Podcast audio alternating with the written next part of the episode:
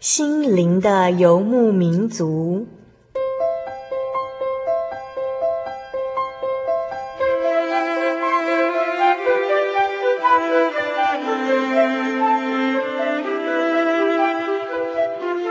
在这个谁都不管谁的后现代社会里，每个人的心灵都是游牧民族。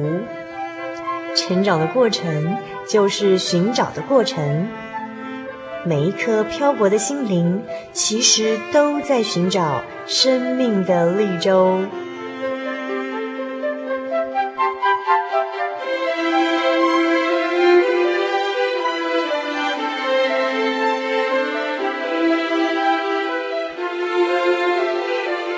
本节目由真耶稣教会台湾总会制作。欢迎收听。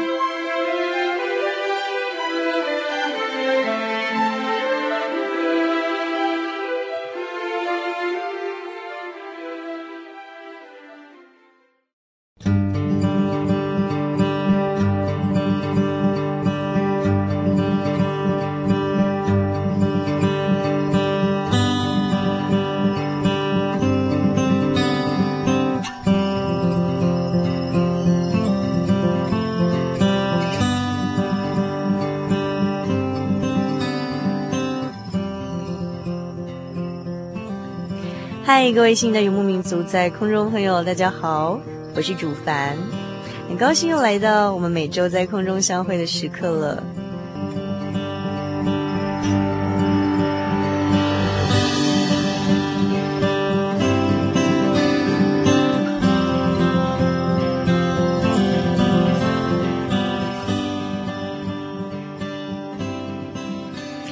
在今天节目的一开始，嗯，主凡想跟大家分享我最近在网络上读到了一篇新闻报道，这是一则关于嗯最近这个台湾时常有的豪雨成灾的现象所做的一个分析报道。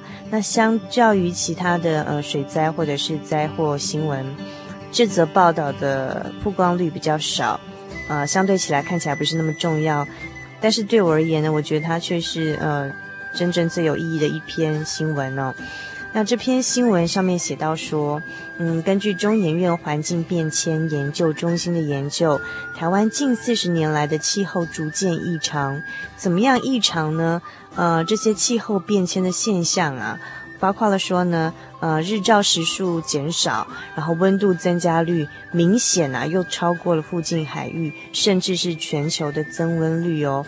还有呢，每天的日夜温差约减少了百分之十三，相对湿度及起雾的频率明显减少，那降水强度约增加了两成。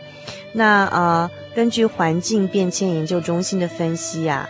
这些气候变化现象最可能原因是来自于呃空气污染所造成的悬浮微粒遮掩了日照，使得台湾地区的云量增加。那虽然平均的降雨率减少了，但是呢降雨量却反而增加了。意思就是说啊。呃，如果我们在听众朋友当中有些嗯长辈啊，还是呃稍微有点年纪的，都都会有点印象，就是台湾现在的气候跟我们小时候真的是呃差很多哦。像我们小时候呢，呃，台湾常常下雨，但是呢，每次的下雨不会很大，所以不会造成很大的灾灾祸。呃，但是现在呢，不那么常下雨了，但是呢，只要一下雨就会下得非常大。这样的原因形成，是因为空气污染造成的这些悬浮微粒。所以呢，以前呢，空气中的水要凝结成雨滴呢，不用聚集到很大块就可以落下成雨。所以呢，常常下雨，但是呢，雨水量不会这么大，不会造成灾难。但是现在因为空气污染，呃，空中有很多悬浮的微粒，所以呢，水汽要凝结成水滴，必须要聚集得非常非常大块才能掉下来。所以一旦下雨就是好雨，很容易造成灾祸。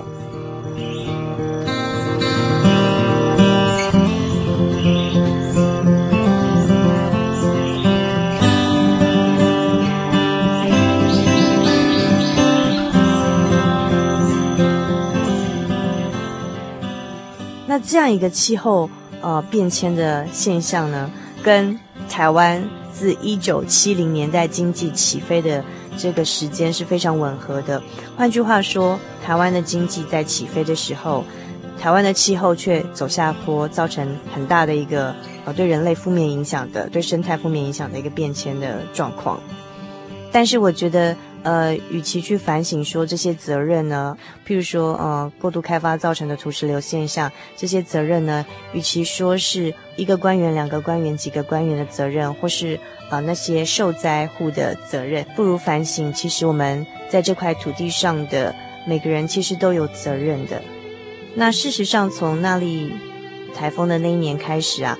每年夏天，当在看到这样水灾的新闻的时候，其实我心里头都有一点忧伤哦，因为我就每次就会想到《创世纪》里头记载，在挪亚时代呢，因为地面上的人呢做了很多的坏事，他们的罪恶滔天，好引起神的愤怒，所以神就后悔造人在地面上，于是呢就呃用洪水来毁灭这个世界，只有挪亚一家八口最后得救。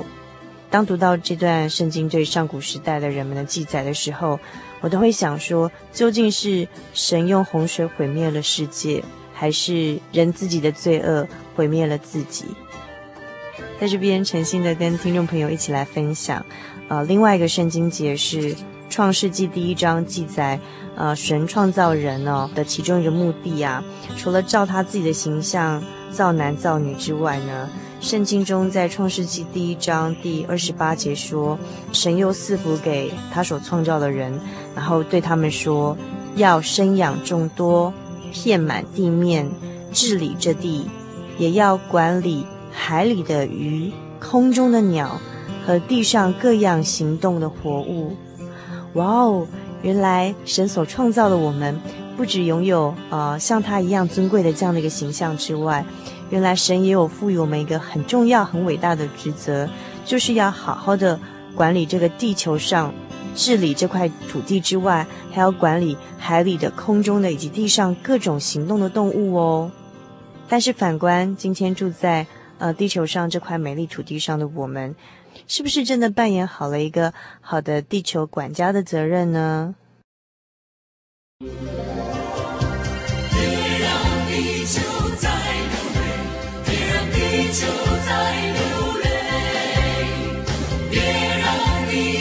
在流泪，别让地球在流泪。万物之灵的人啊，你在地上做了什么？你在标榜人类智慧，地球憔悴无言以对。万物之灵的人啊。你在地上做了什么？你在不断自我膨胀，你就无奈暗自悲伤。别让地球再流泪，别让地球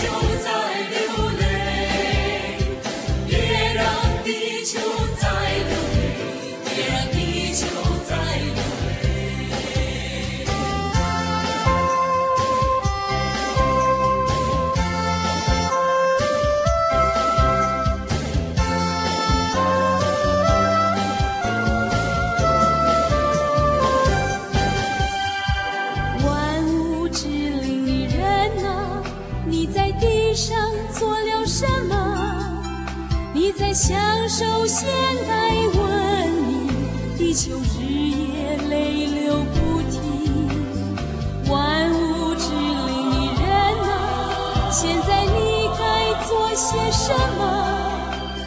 别让地球再流泪，别让地球再流泪，别让地球再流泪，别让地球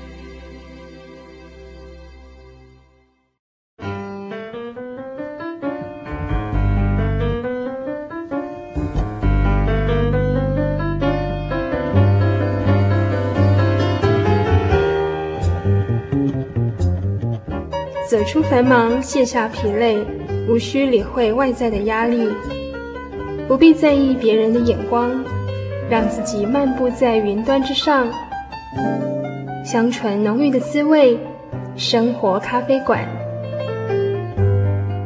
用心调味，与您共享。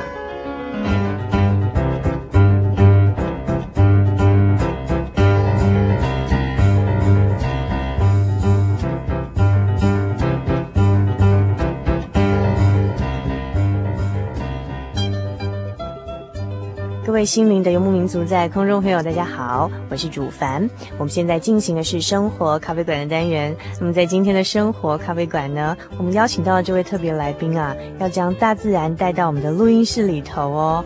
那哦，先简单跟大家介绍一下，今天到我们节目当中来的是目前在台大生命科学院动物所就读博士班的，嗯，游恩明。那我们请恩明跟听众朋友打声招呼好吗？好的，主凡以及各位。收音机前面的听众朋友，大家好，我是恩明。那恩明第一次上广播节目吗？是的。会不会很紧张？非常紧张。呃，那哎，我们知道恩明好像大学时候是在中兴大学念植物系，对不对？是的。然后后来研究所到哪里念呢？后来回到台北念国防医学院生化所。生化所哦，哎，植物系跟生化所听起来。是一样的东西吗？好像有点距离，对不对？呃，不一样。嗯，差差别在哪里？生化所是算是更基础的科学教育这样。哦，嗯、那后来到了博士班又念动物所，对不对？是的。其实大概都是呃比较广泛生物的领域吗？哎、呃，没错。嗯哼。不过哈，从大学念植物到到博士班念动物哈，要跨的也是蛮多的这样子哈。嗯，嗯，那可不可以跟我们介绍一下什么是生命科学啊？因为最近好像很很热门的一个名词，然后呃很多这个学校啊、大学机构、研究机构都纷纷成立什么生命科学院啊之类的。究竟生命科学是什么呢？跟我们以前认知上的生物有什么不同啊？其实生命科学简单来说，它就是生物学。那只不过说，因为呃近年来就是生物学方面的资讯就是越来越多，嗯哼，那进步非常的快，所以另外还有个新的名称就叫做生命科学。那其实它就是生物学。哦，呃，我们今天要提到的就是我们要要我要跟大家分享的是关于动物行为方面的研究。那你今天要为我们介绍什么有趣的生物呢？呃，在介绍这个有趣的生物之前呢，先跟大家讲一下，就是我们今天要，我今天要跟大家分享的是关于动物行为学方面的亲代照顾，哦、呃，就是所谓的 parental care，就是什么叫亲代照顾呢？就是简单来说，就是呃，父母对他的下一代所做的任何的，呃，就是。养育方面，就是使他们能够顺利的长大，就是当个好爸爸、好妈妈这种动物就对了。嗯哼，那呃，所以这个你们这个专有名词叫做亲代照顾，亲子关系的亲是代沟的代，亲代照顾哈。简单来讲，就是今天恩铭来来为我们介绍这个动物界里头的好爸爸、好妈妈。是的。嗯哼，那第一个要为我们介绍什么生物呢？好，第一个我要介绍的叫做爱氏树蛙。嗯哼。爱氏树蛙，爱是张艾嘉的爱，是的，就是姓爱的这个爱氏树蛙吗？是因为这些树蛙姓爱吗？还是？呃，并不是。那是怎么样来的这个名称呢？呃，在大自然界，很多动物，它们因为它们是被人类第一次发现的时候，嗯、那不知道怎么称呼它，或是说它的名字已经很多人用过了。嗯哼。比如说像树蛙，因为在自然界很多种树蛙，嗯哼。那有个姓爱的人，他发现了这个树蛙，所以就以他的名字作为。这个称呼哦，就是哦，叫爱氏树蛙，所以是发现这个爱氏树蛙的人，给他从此之后就给这种树蛙命名叫爱氏树蛙，而不是因为说这个树蛙姓爱，所以叫爱氏树蛙。呃，那呃，爱氏树蛙有什么特别的地方，让今天恩明特别想把这个动物带到我们录音室，这个动物的知识带到我们的录音室呢？嗯，其实爱氏树蛙是很值得讲的，呃。嗯一方面是因为在我的实验室里面，刚好我有一个，我们里面有一个成员，他专门在研究爱氏树蛙的行为。嗯哼。那另外就是最近看了电视，突然他，呃，好像是我忘记是哪个频道了，好像在正在介绍这个青蛙的的奇妙的地方。嗯哼，那青蛙非常的奇妙，那它有很多人类可以用到的东西。那青蛙它有很多在在全世界有很多种，那主要遍布在热带雨林。热带雨林是的，热带雨林有非常多种的青蛙。嗯、那大概有多少多少种？呃，应该有几千种。几千种。对。那但是因为人类太多了，人类真的是生养众多，嗯，所以就侵袭到青蛙它们生存的环境，嗯，所以很多青蛙现在已经看不到，已经绝种。哦。那爱氏树蛙还没有绝种吗？目前还没有。台湾看得见吗？台湾嗯非常多，但是它局限在某些地方。嗯、那爱氏树蛙它生存的环境非常的特别。嗯。那一般来说，如果是树蛙的话，它是生活在树上的。哎、欸，我们一般印象中树蛙是两栖类，它应该生长在，呃，河湖泊，就是在靠近岸边的那个水中生存，不是吗？是的，一般的两生类就是呃所谓的青蛙，它们生存的环境都是在潮湿的地方，嗯，因为他们的皮肤需要水分，嗯，所以他们会必须活在有水的地方。嗯，那像爱氏树蛙的话，它它的栖息环境比较特别，它是在树上。但是他们一般来说，他们还是需要在潮湿的地方，所以在热带雨林就有非常多的青蛙。哦，所以他们必须在那种潮湿的树上，常常潮湿的这种地方的树上，所以是在热带雨林。你刚刚说台湾也看得见，对，在哪里可以看得见它呢？呃。就我所知，目前台湾呃有爱氏树蛙最多的地方，应该就是在南投了。南投哦，因为在南投有非常多的竹林，呃，溪头这个地方，对不起，在溪头这个地方有很多的竹林。嗯哼。那爱氏树蛙它们特别的地方就是它，它们在生养后代的时候，嗯、他们会把卵产在这个竹子的竹筒竹筒里面，变变竹筒蛋。对。这是它特别的地方。特别的地方。那他们除除了生生活在潮湿的地方之外，就最特别就是我刚刚所提到的，就是这些竹子呢，他们会人类会去砍伐它。嗯、那人类把竹子砍掉之后呢，会剩下一节在地上。嗯、那这个竹竹子就如果说它刚好有这个洞可以装水，嗯，就是雨水可以可以留在里面，就变成一个。呃，爱氏树蛙非常喜欢产卵的地方。哦，原来如此。呵呵，所以它跟人类也是有某种程度的共生关系。这样说不晓得对不对啊？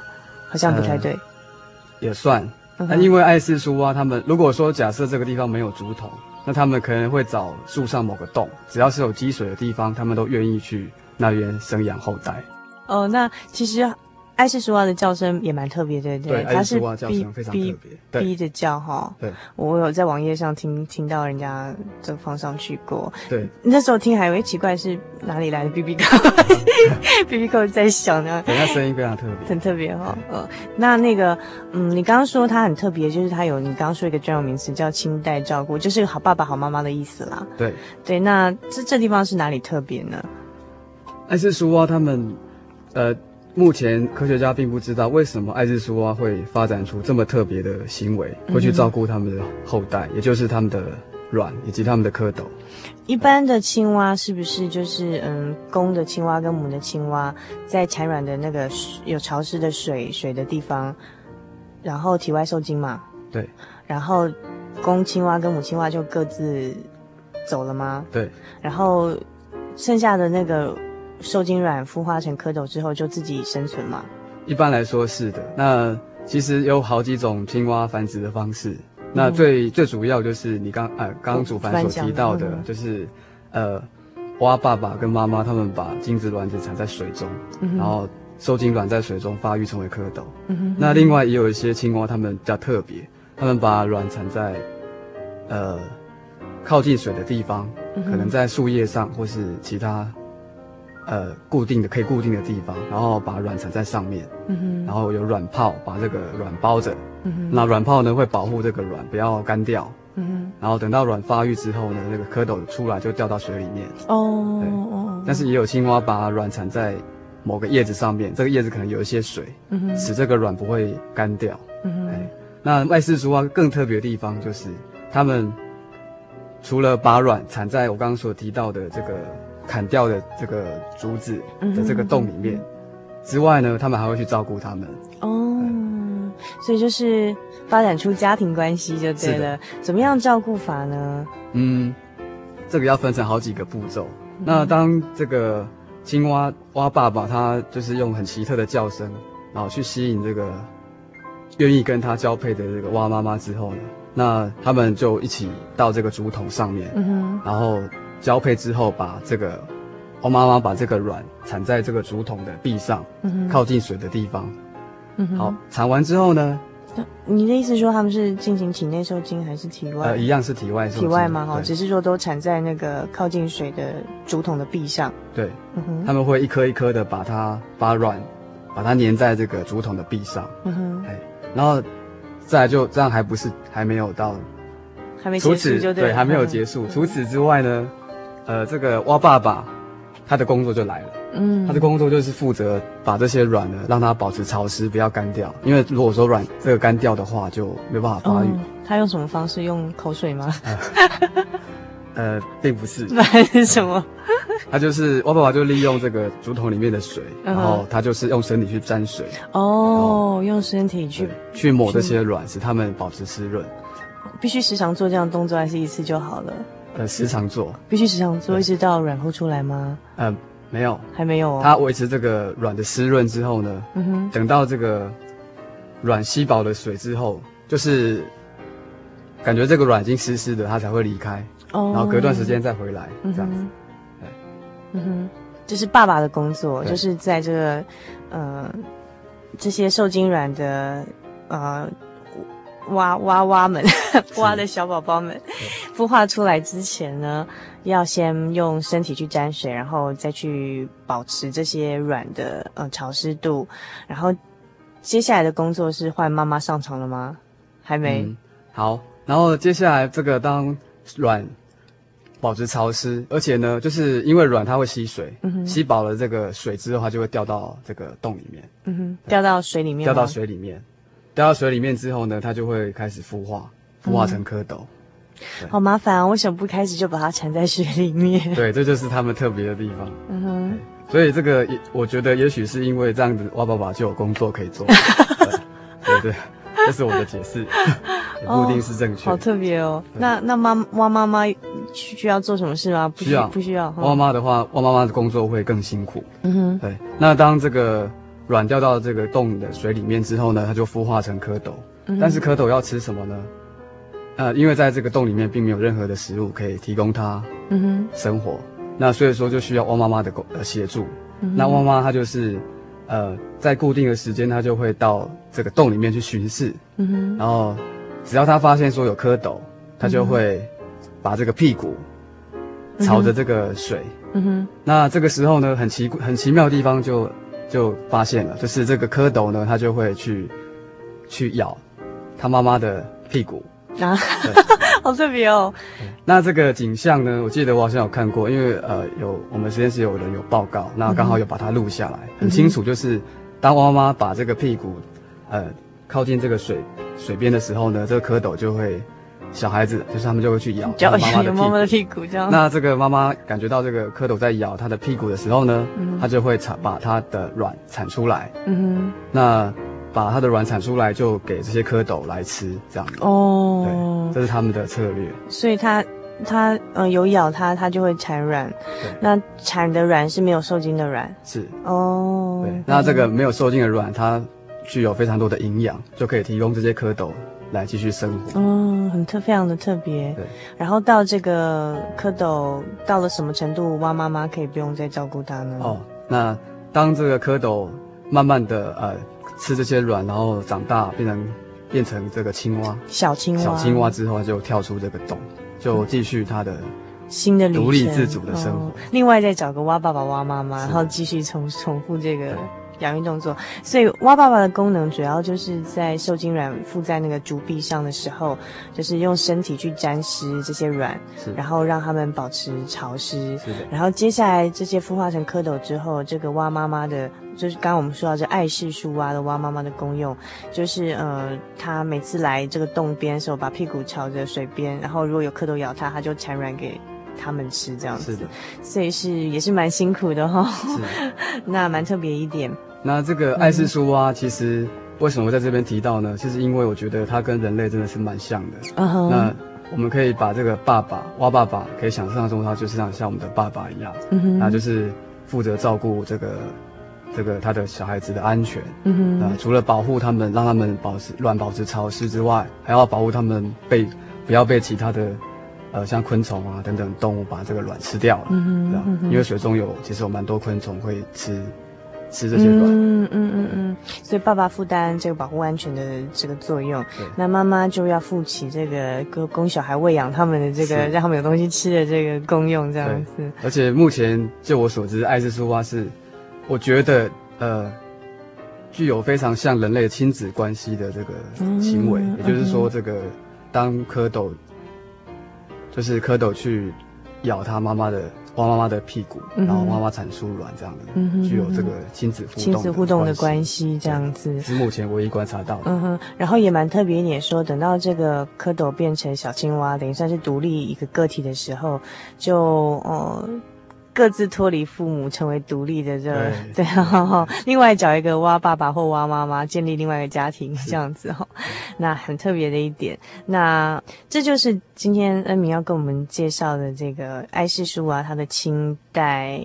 亲代照顾吗？是的，就是他的这个亲子关系，就是爸爸蛙爸爸跟蛙妈妈负担这个养育的责任。那这在一般的青蛙里头是非常少见的。那为什么今天这个嗯，恩敏会想特别在这种动物界里头找这种呃爱心的好爸爸、好妈妈这种小动物的例子来跟我们听众朋友做介绍呢？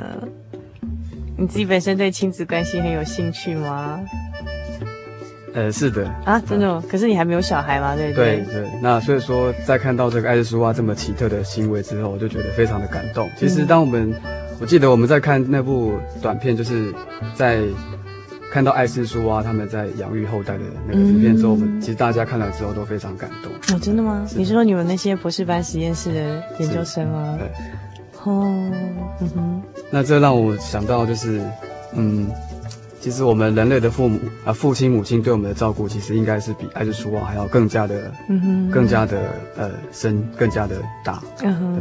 不过我们都常常会忘记父母养育之恩，所以看到这爱世树啊这个蛙妈妈这样子的一个喂养动作，就让这个恩铭哦。然后产生了蛮大的感动，然后今天跟听众朋友做介绍。那我们知道恩铭同时也是个基督徒嘛，是嗯嗯，你觉觉得从这个艾氏苏蛙的这个清代照顾这关系里头啊，你想有想到就是我们信仰上做了哪些有思考的空间吗？嗯哼，呃，首先呢，就就看到观察到这个艾氏苏蛙他们的这个养育的这样的行为啊。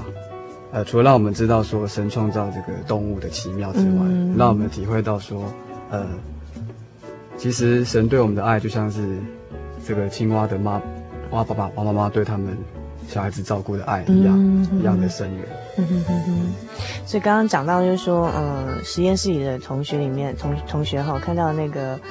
蛙妈妈就是屁股被那个蝌蚪咬了之后，就会产出卵喂他们这个景象啊。看到那个影像的时候，大家都觉得蛮感动的，然后会想到自己父母的养育之恩哈。然后其实也想到就是我们的天父啊，也就是像这样子在照顾着我们哈。这种孕育大自然的这个各种生机生物来养活我们人类的道理，其实是一样的哈。那呃，这是刚才呃恩铭刚刚第一点跟我们提到说他想到的地方。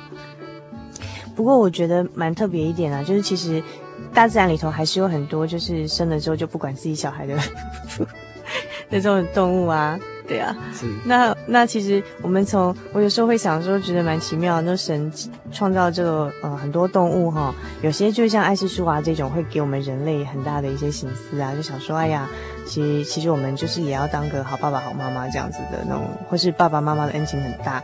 可是同样在动物界里头也是有些。有些，譬如说像其他的青蛙，可能就不是这样子啊，对啊，那这些会让我们又让我们到思考到什么吗？嗯，这个其实主办之前问过我这个问题，那我想了很久，其实答案很不一定。那我觉得就像是人类一样，人类有很多呃父母对小孩照顾的那个人方式都不同。嗯、那有的父母采放任的方式，有的父母就采取严厉管教的方式。嗯、那在动物界其实也是一样。那动物它具有很大的多样性，不见得每种动物都会像爱之树蛙这么这么的照顾它的后代。嗯、那每个生物它采用的呃繁殖的策略都不一样。嗯、那像一般的青蛙，它们就产了很多很多的卵。嗯，可能一次产个几千颗下去，嗯、那这些卵，它们掉到水里面之后，可能被其他的鱼啊，或是蜘蛛啊，或是其他生物把这个卵吃掉了。嗯，那到最后会活下来的，可能就非常非常的少。嗯，那像爱之树蛙的话，虽然说它们的后代存活的几率并不是很高，可是其实还是蛮多的。所以你你是说以比率上来讲算高的？对，嗯，所以每种生物它们。以动物而言，不包括人类，他们为了要繁殖下一代，他们会有很多的方式。Uh. 那每种方式都不一样。嗯哼，对。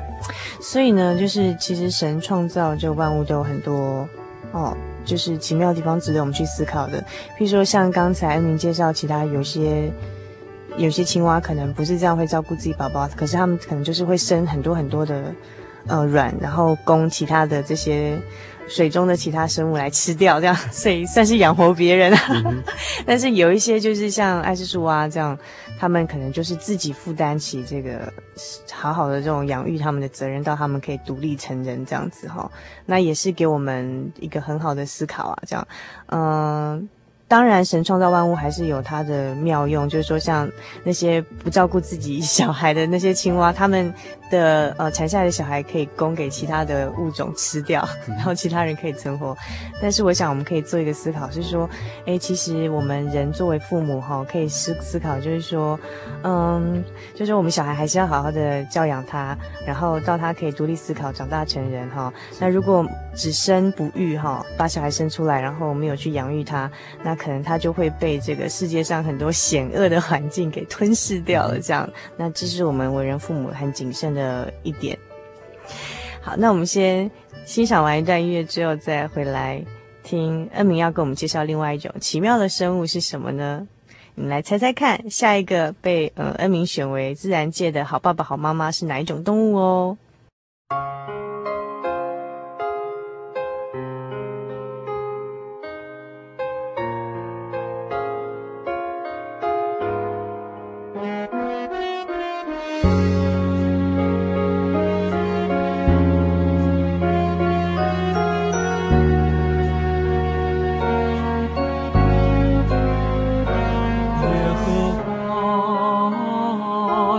水扬起大水发生波浪澎湃。耶和华在高处大有能力胜过注水的响声扬海的大浪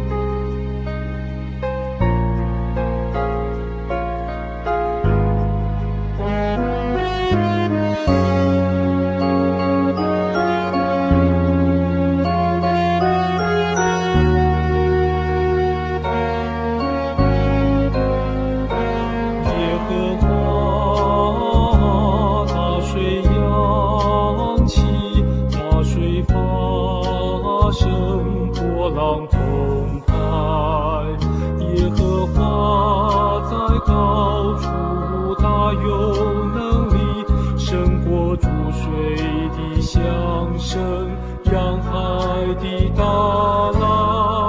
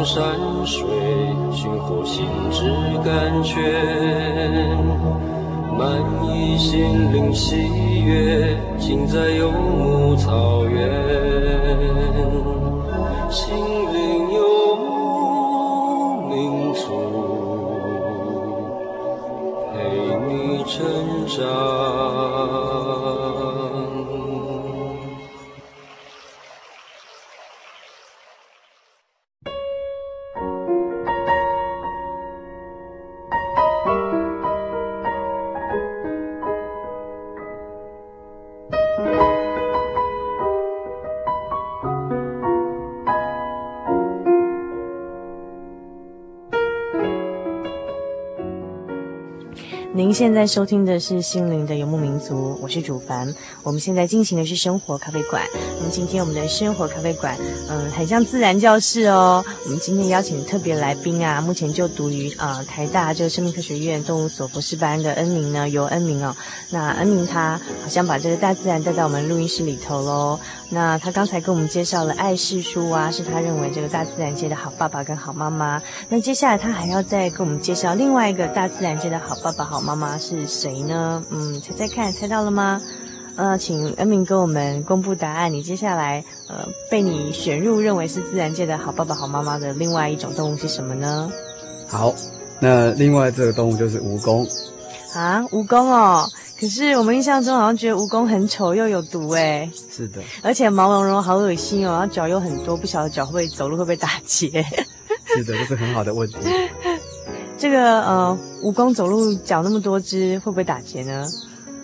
目前还没有看到 脚走路的时候脚会打结的蜈蚣，所以应该是不会。蜈蚣一般有多少只脚？一般呃，大概十七对到一百对脚的脚。十七对到一百对哦。哇，那等于是三十四只到两百只脚喽。是。哇，好多脚哦。可是我们印象中好像他们不止长得丑又有毒哎，好像觉得他们是不好的生物。为什么会是好爸爸好妈妈呢？其实这个在最近我刚好看到一篇文章，他有提到说，在台东的光复乡这个地方，嗯、有个人他发现蜈蚣他们会照顾他们的后代。嗯哼。对。那所以我觉得他非常有趣，所以提出来跟听众朋友一起分享。嗯哼哼哼。在一般的人的认知来说啊，蜈蚣在呃一般家庭来说是非常非常讨厌的动物。嗯哼啊，因为蜈蚣看起来非常的丑陋，而且又有毒。嗯哼，那它真的有毒，对不对？是的。嗯哼，但是它的毒并没有那么的那么的严重，想象中那么严重。嗯哼，对。那蜈蚣其实是非常特别的，在自然界里面的蜈蚣，它并不是完全没有作用的。哦，它有它特别、嗯，也是有它的这个独特的功用在。是，嗯哼。那在我们人类最常拿蜈蚣拿来，就是要来作为医药上面的用途。中中药，对，中药材上。蜈蚣是非常好的药材。哦，真的吗？它可以治什么病？它可以治，其实呃，一般来说，就中医来说，它是算是一种以毒攻毒的一种角色。哦，对。所以如果你中毒了，可能可以用蜈蚣来来解毒。嗯哼哼哼。那。哦，我刚刚提到蜈蚣它的角色，那除了在人类来说，除了它可以用呃作为医药上的用途之外，那其实蜈蚣在自然界啊，对人类来说是其实是有帮助的。嗯哼，嗯，有什么样的作用呢？怎么说呢？因为呃蜈蚣是肉食性的一种动物，嗯哼，那它专门吃在呃土里面的一些昆虫，小更小比它更小的昆虫，嗯哼，那这些昆虫可能对人类是有害的。譬如说，呃，其实我不太清楚是哪些昆虫。嗯、那不过也就是说，它其实，在自然界，它是，呃，对人类其实并没有很大的害处。哦，可以做中药材，而且还会帮助我们吃一些有害的小昆虫。对，嗯哼。那你刚刚有提到说，它它也是会照顾自己的小孩的那种好爸爸、好妈妈吗？是的。嗯，他怎么照顾自己的小孩呢？用那么多只脚走路都很，走路应该蛮慢的吧？对。其实，蜈蚣就像是一些呃会照顾呃后代的一些昆虫一样，呃，蜈蚣的生殖季是在六月到八月左右，就暑假的时候。对，嗯、那也就是在这个时候，呃，记我印象中记得非常清楚，在六月六月初的时候，我们家就有很多的蜈蚣跑出来。哦，真的、哦。对，那一开始是小只的，就是很小只那种，应该就是蜈蚣的小孩。嗯哼，然后呢，再来最后就发现一只很大只的，多大？就是蜈蚣的，应该是蜈蚣的妈妈吧？嗯哼，看起来应该有十几公分长。哦，好可怕哦。对，那那这让我想到说啊，蜈蚣它也有小孩，那它是怎么照顾小孩的呢？他会到底会不会照顾小孩？嗯哼，我就查一查这个资料，发现说，哎，居然他会照顾小孩，怎么照顾呢？蜈蚣妈妈它会把卵产出来之后呢，它就会呃用身体把这个卵包起来，嗯哼，然后使这个卵不要不要干掉了，因为干掉的话，这个卵就会死掉。嗯哼，对，那而且还不时的吐出口水，嗯哼，让这个卵保持不要干掉了。嗯哼，那它它就把这个卵用身体包着，然后不吃不喝，直到这个卵孵化成小蜈蚣。大概要多久时间啊？呃，应该是要几个礼拜的时间吧。哦，几个礼拜都不吃不喝。对对对，嗯然后一直维持这个卵变成小蜈蚣之后，然后它能够独立生活之后，那这个蜈蚣妈妈才离开。嗯哼，对，所以主要是蜈蚣妈妈扮演起这个好妈妈的角色。是的，嗯哼，然后蜈蚣爸爸弃她不顾，变成单亲家庭。对，这个就不是我们需要学习的地方。所以哦，原来我们平常印象中好像觉得蜈蚣好像是很丑又有毒的这种动物，但是没想到其实它在自然界中扮演着也是很奇妙的一个角色。第一个，它会帮人类吃害虫，比它身体更小的这种小的昆虫，有害的小昆虫之外呢，其实蜈蚣妈妈也是很有母爱的哦。他们为了要保护自己的。呃，还没孵化的这个卵啊，这个小 baby 们呢，他会用自己的身体把这些卵呢都包起来，然后还会不时的吐口水，让这些软宝石潮湿，免得干掉就死掉了。而且呢，在这段期间必须不吃不喝好几个礼拜呢。嗯，所以其实，呃，原来自然界的每一种我们看起来很不起眼的小生物啊，可能在这个我们的生态环境中都扮演着，呃，很不平凡的功能。看起来很平凡的小动物都扮演着不平凡的功能。呃，可见其实我们每个人也是一样，我们每个人在这个地球上啊，呃，在神眼中都是很珍贵的这个子女，所以每个人都有你独一无二的特性，这让我们更觉得实在应该好好珍惜自己的生命，不要看清自己这样子，嗯、对，是的，嗯哼。其实蜈蚣一般人都会有错误的印象，觉得说它它看起来非常毒，而且会非常危险。其实事实上并没有想象中这么严重，所以我们在遇看到蜈蚣的时候，我们也不用急着把它打死。嗯、呃，如果可以的话，就尽量把它呃移到户外的地方。嗯哼，因为它对人类其实并没有很大的害处。嗯哼哼哼，对。所以以后就不用怕它了，就对了。你敢用手拿它吗？用手拿它会不会有毒啊？嗯，一般，呃，尽量不要用手去拿。不要用手，对，因为蜈蚣受到惊吓，它还是会去叮咬人类。哦，这样子哈。对，还会还是会造成人类的一些，可能咬到之后还是会觉得痛，还是会红肿。哦。所以还是要非常小心。嗯哼，小心的把它移到户外这样，但是不用对它太过害怕。是的。嗯，好，那嗯、我们今天非常谢谢恩铭啊。把我们这个心灵的游牧民族生活咖啡馆的单元变成一个好像这个室内的生物科学小教室一样，告诉我们呃这个自然界中奇妙的小动物。然后刚才给我们介绍了爱氏树啊，然后又给我们介绍了蜈蚣。那么除了告诉我们说，其实嗯、在这自然界中这不起眼啊，甚至丑陋的这个小动物啊，原来都扮演着这个不平凡的功能之外呢，呃还有就是说像爱惜书啊跟蜈蚣这些好爸爸好妈妈们的这个。这个亲代照顾的这个哈，这个这种很会照顾自己小孩这种，嗯，扮演起爸爸妈妈角色的这种，呃，功能啊，也值得我们就是人类做很好的一个思考哦。那我想问，在这边想这个问一下恩铭，就是说，嗯，你今天用爱氏树啊，还有蜈蚣这种会照顾自己小孩的这种动物来给我们介绍啊，其实是不是你自己本身对亲子关系有有一些不一样的想法，还是说你自己觉得？嗯，还蛮重视这种亲子关系的。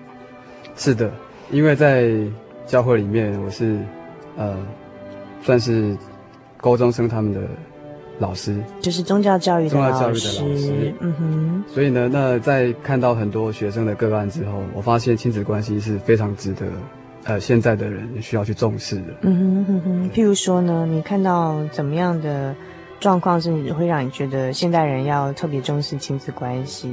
我看到目前一般的家庭，呃，父母通常都无法跟小孩子做很密切而且呃亲密的沟通，尤其是在青少年阶段。哦，是的，嗯哼，呃，那你你你分析的问题是出在哪里？我觉得问题，呃，随着个案而不同，不同。但是最主要的，我相信，呃，我觉得在有信仰的家庭里面，我发现他们有更多机会可以，呃。呃，有很好的亲子关系。嗯哼，你刚说为什么嗯觉得有信仰的家庭，或者说这个家庭是有看重信仰的，嗯，家庭就是亲子的关系比较有机会获得改善呢？嗯，其实这个可能跟大环境有关。我觉得在目前这样的社会，嗯、因为呃在外面有太多诱惑，呃生活呃太过于安逸，嗯哼，或者是说呃生活条件太好了，嗯哼，现在的小孩子几乎没有受过什么样的。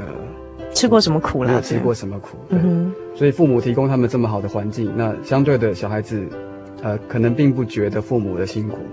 嗯哼。所以一般小孩子并不呃跟父母的关系其实并没有像跟同才关系这么的好。嗯哼。这也是一个很呃另外一个问题。嗯哼哼哼哼哼。那我觉得我们看到这些动物，他们对于亲代的抚育行为啊，让我想到说，其实。创造者在创造人类的时候，其实人类他都有自己的本能去照顾他的后代。嗯哼，对。那相对的，他的后代对于照顾他们的父母来说，可能并没有在现在这个社会，并没有想象中这么的这么的好。嗯，就是并没有这么的关心自己的父母。嗯哼哼哼哼哼，或者是跟父母有很好的沟通。嗯哼，我相信这是一个蛮大的问题。嗯哼，其实应该是说。呃，我还是无法去体会一个父母或者身为一个小孩，应该怎么样跟他的呃小孩或是父母来相处。因为我其实我自己还没有小孩，所以我也不知道要怎么样去。可是你有爸爸妈妈，是的，你有跟你爸爸妈妈的亲子关系。对，你是个好小孩吗？应该是吧。所以你也是听爸爸妈妈的话长大的小孩吗？嗯。其实不一定，因为在成长过程中很多自己的想法，哦，总觉得父母的想法并不是最好的，嗯哼，对。但是在一个呃，因为从小我是从小就从小就在教会里面长大，嗯哼，对，教会的给我的观念就是呃，对父母的需要很多的尊重，嗯哼，嗯哼，要尊重父母亲这样子，嗯哼，所以，嗯哼，呃，我想提到这个蜈蚣啊，嗯，就像是刚刚主凡所说的，其实，在在圣经里面的箴言就有提到一句话，嗯哼，呃，他就说耶和华所造的各适其用，就是恶人也为祸患的日子所造。嗯、那我看这段经节之后，我觉得非常非常的适合来跟大家分享。嗯哼，对，那、呃、你可不可以跟我们解释一下？好。他这边说耶和华所造的各适其用啊，就是说神创造的任何一种生物啊，嗯、不管是大或小，相信都有它自呃独特的作用。嗯、不管是美或丑这样子，对，不管是胖瘦美丑或是高矮，嗯、年纪大小，其实我相信都是，他他们在这个自然界都有他自己独特的角色。嗯哼，对，所以这也让我们想到说，不管任何样呃什么样的人，我们都应该呃尊重他，然后平等对待。嗯哼，嗯哼，那他。这个经节又提到说，就是恶人也为祸患的日子所造。他的意思就是说，在这个世界上，不可能每个人都是好人，嗯哼，一定会有一些坏坏人。呃 可能会你觉得是坏的人，但是事实上这些人都一样活在这个日光之下，嗯，都是神所造的，嗯，对。所以有时候连坏人都有他的功用，就是为祸患的日子所造，因为他会带来祸患，是的，他带来大家的不幸福，大家就会去思考生命为什么世界上有这些坏人，所以我们不要做这些坏人。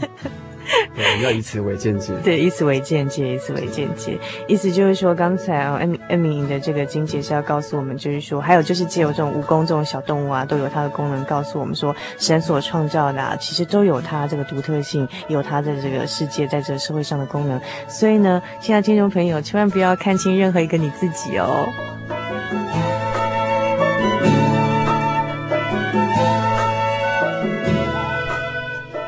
我们今天非常谢谢恩明呢，把这个我们生活咖啡馆变成一个好像这个空中的自然科学小教室，给我们介绍了呃奇妙的小生物，尤其是爱氏树蛙，是我们可能以前从来没有听过的这种青蛙会照顾自己小孩的这个好爸爸、好妈妈。还有蜈蚣呢，原来长得那么那么丑，原来它也是一个好妈妈，而且呢，对这个大自然还有无穷的妙用哦。那么在我们这个单元结束之前，恩明还有什么想跟我们听众朋友们做分享的呢？嗯，身为一个研究大自然的人来说啊，嗯，我觉得观察大自然是一个很很奇妙的事情。那从中呢，我们可以体会到说神创造的奇妙。嗯，除此之外呢，呃，借由我我们今天所分享的这两种动物，我们可以发现说啊，我们的上一代对我们的爱非常的大。呃，以人类来说，呃，父母对我们的爱其实是非常非常的大。那由此又可以引申到说，呃，创造我们的这个神，他对我们的爱，对我们的照顾也是，应该是比这更深更远的。嗯哼，嗯哼，就像圣经上所提到的，呃，神的爱就像是海，就像海这么深，就像山那么高。嗯哼，对，那这都是我们可以去体会。除了在观察大自然的时候，我们也要去了解说，哎，这个创造大自然，这个大自然的背后，呃，是由谁所创造的？嗯，这也是我们可以去想的一些事情。好，非常谢谢恩明。那嗯、呃，在这单元结束之前呢，那主凡就跟大家分享的经节是这个约伯记第十二章第七节到第十节。你且问走兽，走兽必指教你；又问空中的飞鸟，飞鸟必告诉你；或与地说话，地必指教你；海中的鱼也必向你说明。看这一切，谁不知道是耶和华的手做成的呢？凡活物的生命和人类的气息都在他手中。其实，呃，在这个月的节目当中呢，嗯、呃，主凡就是推出了一些跟大自然有关的一些节目。那像今天恩明给我们介绍的爱氏树啊，还有就是呃蜈蚣哦，都在在告诉我们，其实小动物在这个自然界中都扮演着很不平凡的功能。那么，呃，从这些这个大自然的生物中呢，不管是空中飞的，还是地上走的，还是这个水里面这个游的哦，都可以。在这告诉我们说，他们这种呃，里面都有很多这种知识跟道理，是我们这个所光看表面很难想象得到。但是仔细的去听听这些鱼啊，或是刚刚我们讲的爱氏书啊，或是说这个蜈蚣他们在他们的生命说了些什么样的故事，都可以告诉我们说啊、这些万物真的是背后有一个非常呃。奇妙，然后而且非常全能的一个设计者来设计这样的一个小小生物哦，都能发挥这个自然界中这个无穷的妙用。那我们下个星期再请恩明到节目当中来给我们介绍其他自然界中奇妙的生物，好吗？好的，好，那请大家密切期待下个星期的生活咖啡馆哦。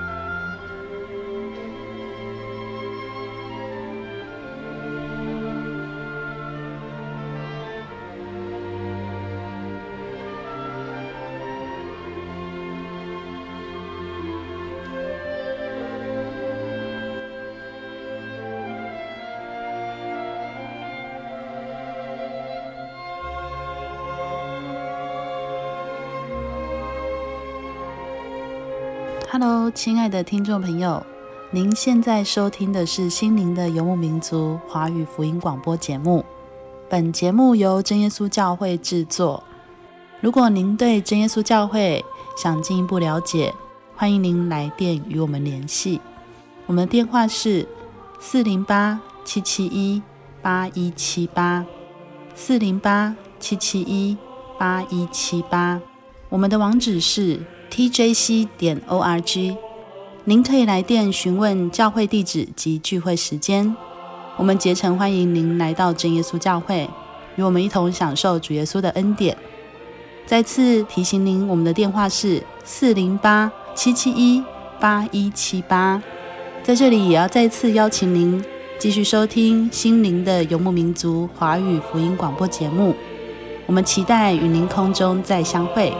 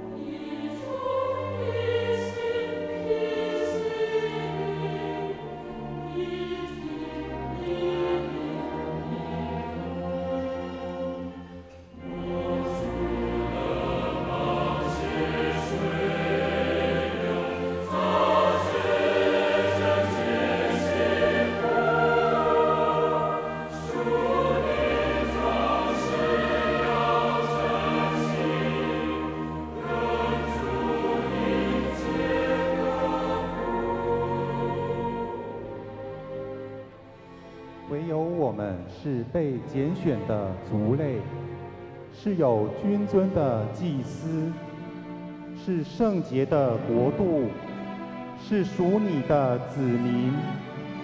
要叫我们宣扬那召我们出黑暗入奇妙光明者的美德。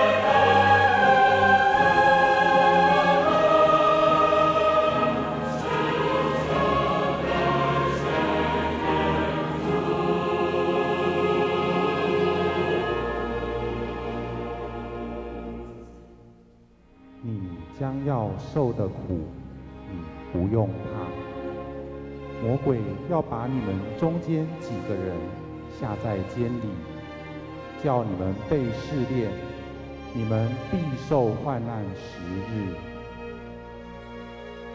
你务要至死忠心，我就赐给你那生命的冠冕。